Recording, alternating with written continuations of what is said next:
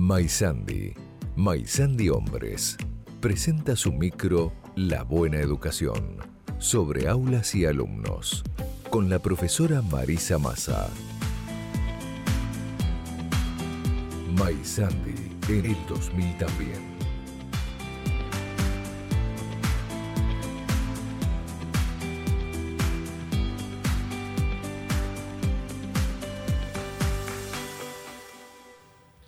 Hola Marisa, ¿cómo te va?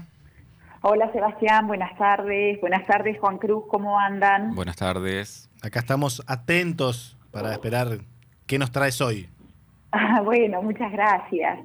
Pues sabés que ayer en el recreo de una escuela primaria me llamó la atención un nene que después supe de cuarto grado estaba leyendo la, la cartelera muy atentamente, ¿no? así con los, las manitos eh, detrás, en la espalda, y me pongo a leer ahí con él, imitando su posición, su postura, y le, le pregunto, ¿qué dice? Y entonces me dice, me, me señala el pizarrón y me dice, es sobre Belgrano. Me muestra los paréntesis de la fecha de nacimiento y la muerte de Belgrano y me dice, ahí dice cuándo nació y cuándo murió.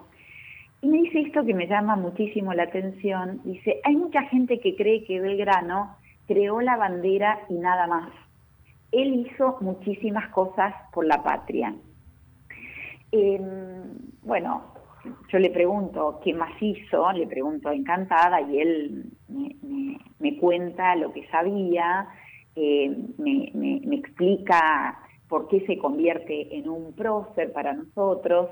Bueno, la verdad que muy, muy interesante y, mucha alegría ver un niño interesado en leer la cartelera cuando la cartelera muchas veces es un tema de, discusión en, la escuela, cuál es la función de la cartelera. Y muchas veces parece, parece algo secundario, casi de relleno.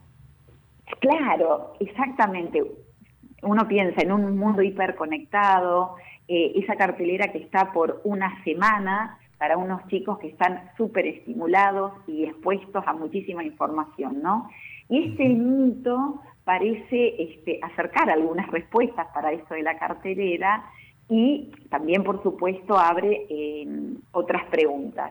Y sobre todo me parece que esta escena escolar trae nuevamente la posibilidad de reflexionar sobre la escuela, sobre su rol, sobre sus funciones en estos tiempos, eh, esto, la, la, función que tiene la escuela de transmitir al niño el pasado y al mismo tiempo eh, el mandato que tiene de formar en el pensamiento crítico y la creatividad, ¿no? Es decir, heredar y al mismo tiempo abrir la, puerta al futuro.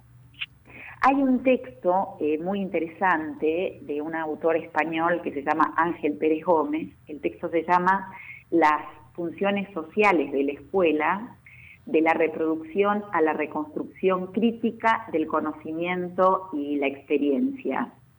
Eh, y él dice en este, en este texto, en la sociedad contemporánea la escuela ha perdido el papel hegemónico en la transmisión y distribución de la información.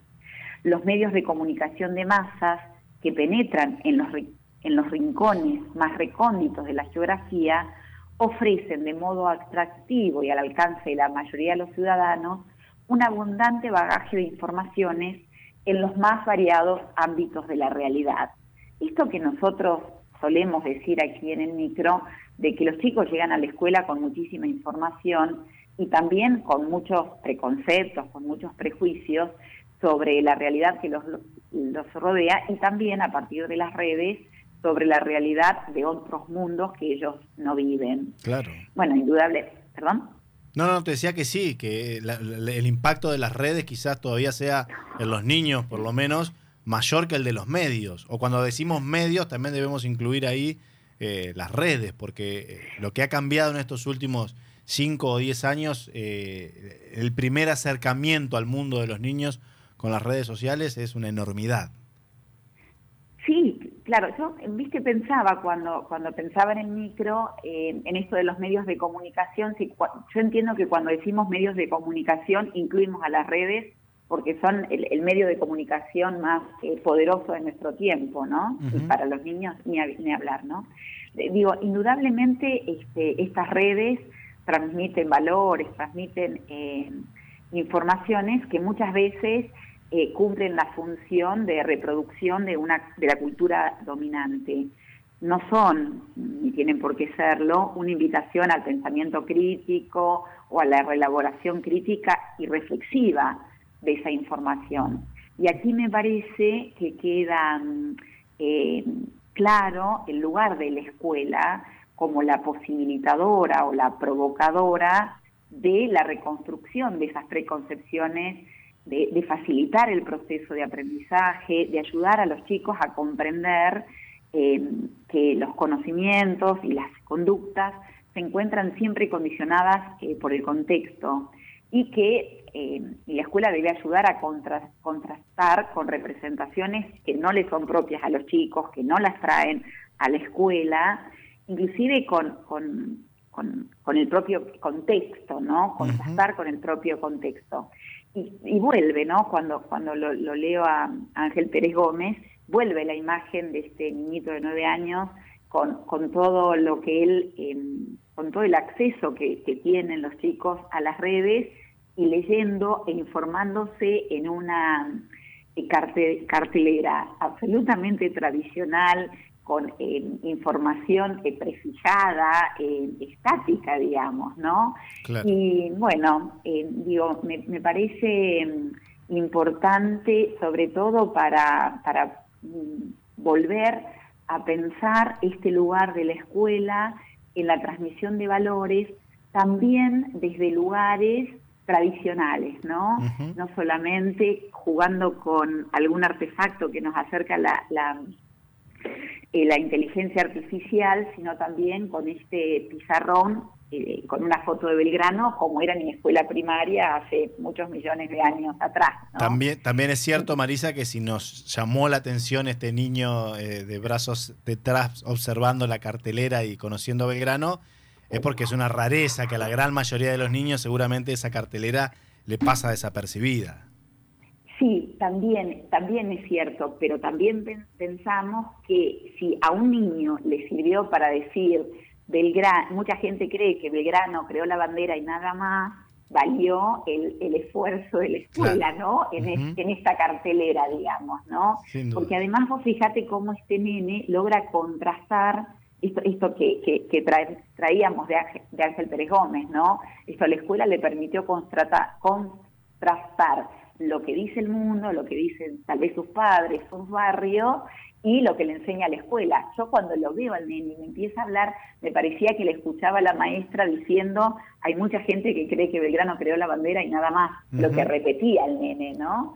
Digo, indudablemente se ponen en juego muchísimas este, cualidades o formas de ser de ese niño que lo acercan a una cartelera, ¿no? Pero indudablemente la, la, cartelera hizo su, cumplió su cometido y digo, lo que yo más quiero rescatar es eh, cuánto que, que, pueden aprender este, los chicos en la escuela eh, y cómo la escuela, que a veces tanto criticamos, eh, es tan valiosa en la formación de los nuestros, ¿no? Esto que a veces no alcanzamos a ver o no alcanzamos a reconocer, ¿no?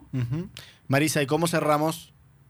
Em, quería em, cerrar con un, un párrafo de este texto que traje hoy que dice, es preciso transformar la vida del aula y de la escuela de modo que puedan vivenciarse prácticas sociales e intercambios académicos que induzcan a la solidaridad, a la colaboración, la experimentación compartida, así como a otro tipo de relaciones con el conocimiento y la cultura estimulen la búsqueda, el contraste, la crítica, la iniciativa y la creación.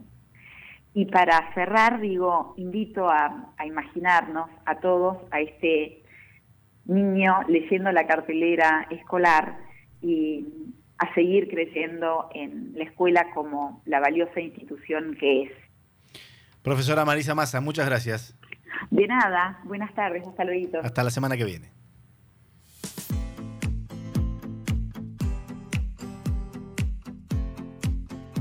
Desde Urquiza 1062, Paraná, Entre Ríos, Maizandi, Maizandi Hombres presentó su micro La Buena Educación con la profesora Marisa Massa.